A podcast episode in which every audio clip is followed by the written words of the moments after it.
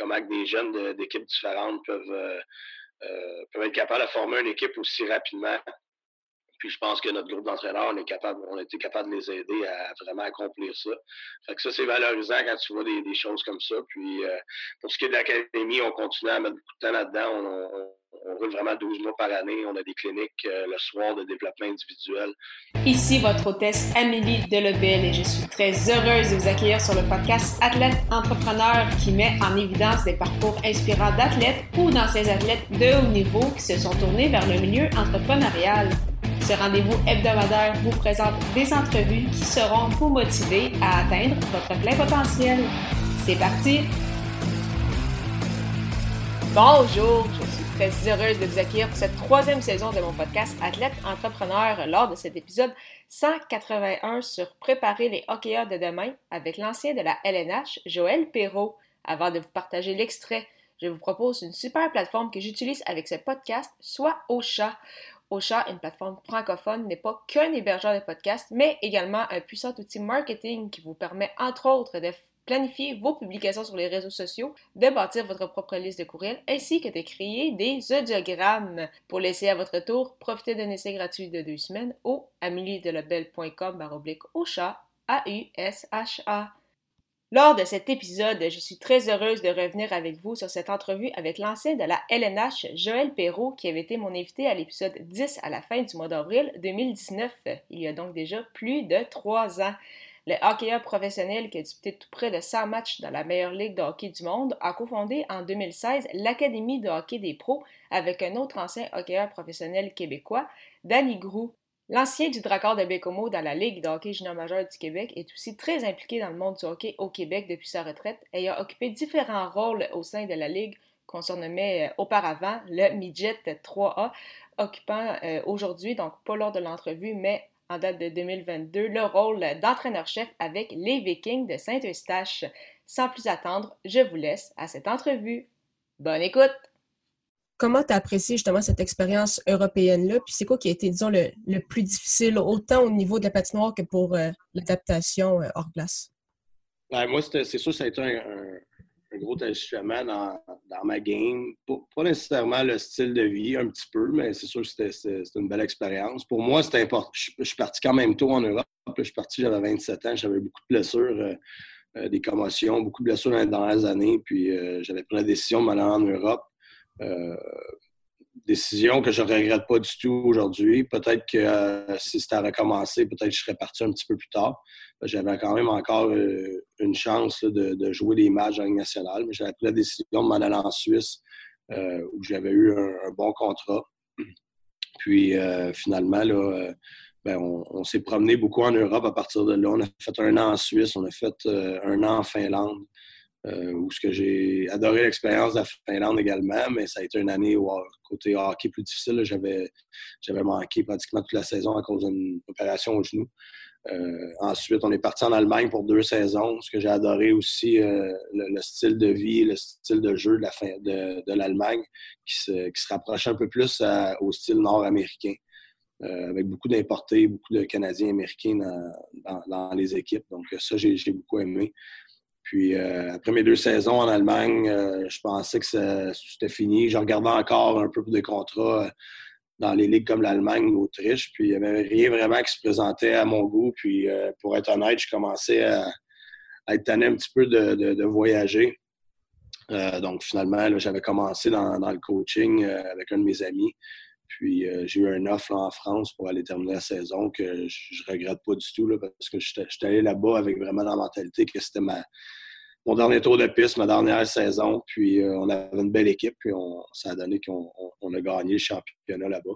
Euh, mon seul championnat que j'ai gagné en, carrière euh, professionnelle. Fait que ça a été une belle façon de, conclure tout ça. En même temps, mon, épouse était enceinte de notre premier enfant. Fait que tout, tout, ça donnait pour que ce soit vraiment la, dernière saison rendue. Mais ça a été certainement une belle expérience de jouer en Europe, très différent côté, côté culture. Euh, très différent côté hockey. Euh, mais tu t'aperçois que, quand tu es en Europe, il y a d'autres très, très bons joueurs de hockey à travers le monde. Euh, souvent, quand tu es dans la Ligue nationale, tu penses que juste les meilleurs joueurs sont là, mais c'est certainement la meilleure ligue au monde. J'enlève rien à la Ligue nationale, certainement, mais euh, il y a beaucoup d'autres bons joueurs dans, des, dans des ligues comme euh, la Suisse et, la Finlande et, aussi l'Allemagne. Puis justement, là, tu, parles de vers la fin de, ta carrière. Est-ce que ça a été difficile pour toi justement de mettre fin, mettre fin vraiment officiellement à ta carrière de hockeyeur pour c'est ça, te diriger plus vers le, le milieu du travail ou c'est ça, c'était bien planifié puis il n'y a pas vraiment eu de difficultés? Ben, je dirais pas que c'était planifié, parce que tu peux jamais planifier ça, je pense, à, 100% Mais non, ça n'a pas été dur, j'étais vraiment prêt. Euh, comme j'ai dit auparavant, j'avais eu beaucoup de blessures dans ma carrière qui, me faisaient euh, euh, penser justement à mon futur. J'avais eu des commotions qui m'avaient tenu à l'écart longtemps. Tantôt, je n'avais pas mentionné, mais ma troisième saison, j'avais manqué un an complet de hockey. j'avais eu deux autres commotions un peu plus tard dans ma carrière, des blessures aux genoux. Des... Fait que j'y pensais depuis quelques années, euh, même depuis que j'étais en Europe, je commençais à, y penser un peu. C'est sûr que tu n'es jamais prêt à 100% à vraiment accrocher tes patins, mais euh, tout faisait en sorte que pour moi, étant donné que les offres qui venaient à moi et le, fait que ma femme est enceinte, euh, pour moi, c'était vraiment la décision à prendre. Puis, euh, je te dirais que non, je n'étais pas prêt du tout. J'avais, je savais pas qu'est-ce que j'étais pour faire. Je savais que j'avais eu, euh, un petit appétit du coaching, justement, dans ma transition entre, la fin, entre l'Allemagne et, la France. J'avais eu vraiment la piqûre. Puis, euh, c'est là qu'un de mes, un de mes bons chums, que lui avait pris sa retraite l'année avant moi, euh, m'a contacté, puis il y avait un, il y avait un plan, il y avait une idée qu'il voulait mettre sur pied une académie de hockey dans notre région, sur la rive sud de Montréal, à Candiac, Candiac puis Sainte-Catherine. Je trouvais que l'idée était très bonne. Euh, ce que ça m'engageait, c'était de mettre du temps, puis euh, du temps, j'en avais. Je trouvais que c'était une bonne façon de justement passer à, peut-être mon éventuel, éventuel plan B. Puis euh, justement, ça m'a amené à, ma question. Euh, donc, l'Académie des pros du hockey qui a été lancée en 2016. Euh, c'était quoi au départ les, objectifs? Puis justement, est-ce qu'il y a eu des, difficultés en cours de route ou le projet a quand même bien fonctionné rapidement? Ben, ça, oui, ça a fonctionné très rapidement, puis ça, continue de grandir. Ça, fait, ça va faire trois ans au mois de mai. Et puis, moi, je pense qu'on mettait ça sur pied justement pour aider des joueurs comme nous euh, qui, après leur carrière, ne euh, savent pas trop quoi faire, veulent demeurer dans le monde du hockey, puis en même temps, mais ça aide les jeunes à vraiment se, développer de, la meilleure façon. la, demande est là. Euh, je pense qu'on a beaucoup de timing dans notre, notre plan d'affaires. donc ça, je pense que c'est un gros plus. Mais je, je, pense pas que c'était. Je pensais pas, puis mon partenaire non plus, pensait pas que c'était pour grossir aussi rapidement.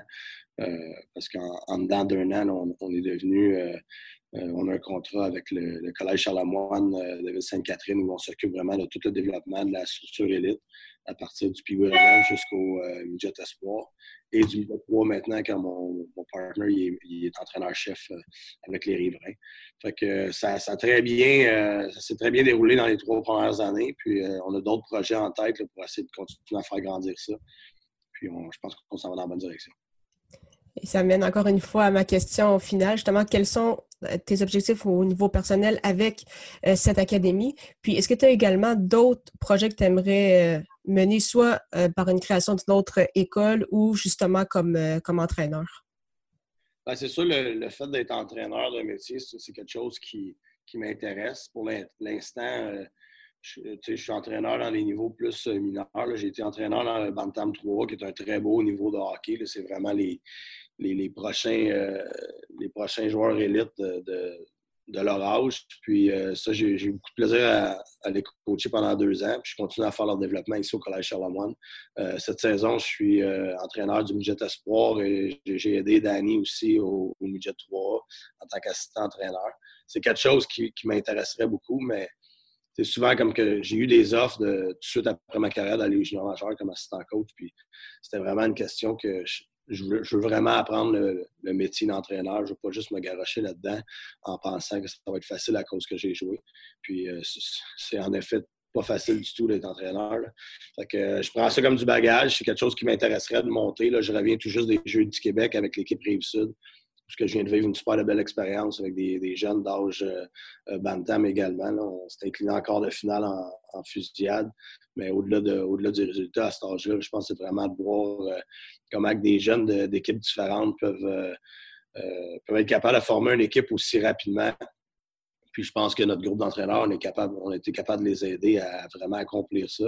Fait que ça, c'est valorisant quand tu vois des, choses comme ça. Puis euh, pour ce qui est de l'académie, on continue à mettre beaucoup de temps là-dedans. Roule vraiment 12 mois par année. On a des cliniques euh, le soir de développement individuel euh, toute l'année, de 12 mois par année. On a également plusieurs